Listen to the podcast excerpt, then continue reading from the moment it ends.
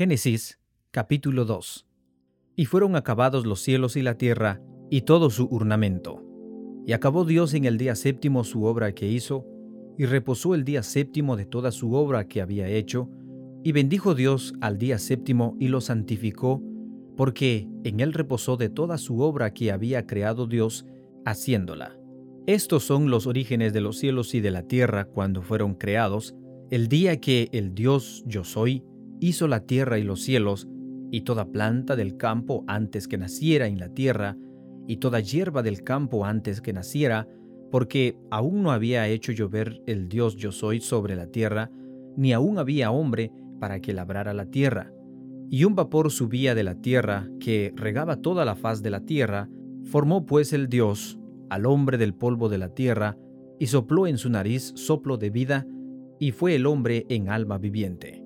Y había plantado el Dios un huerto en Edén al oriente, y puso allí al hombre que formó. Había también hecho producir de la tierra el Dios todo árbol deseable a la vista y bueno para comer, y el árbol de vida en medio del huerto, y el árbol de ciencia del bien y del mal.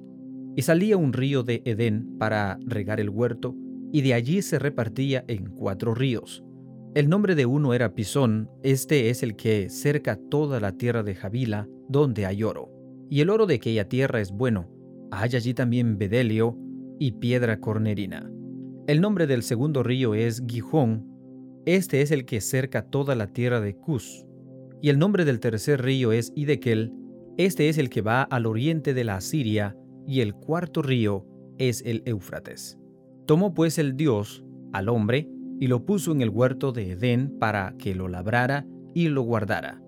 Y mandó el Dios al hombre diciendo, De todo árbol del huerto comerás, mas del árbol de ciencia del bien y del mal no comerás de él, porque el día que de él comieres, morirás. Y dijo el Dios, No es bueno que el hombre esté solo, le haré ayuda que esté delante de él.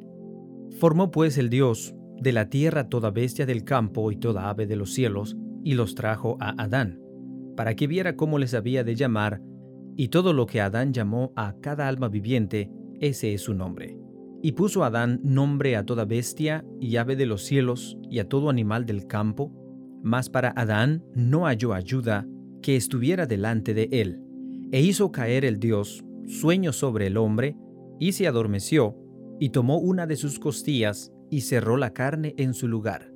E hizo el Dios de la costilla que tomó del hombre una mujer, y la trajo al hombre.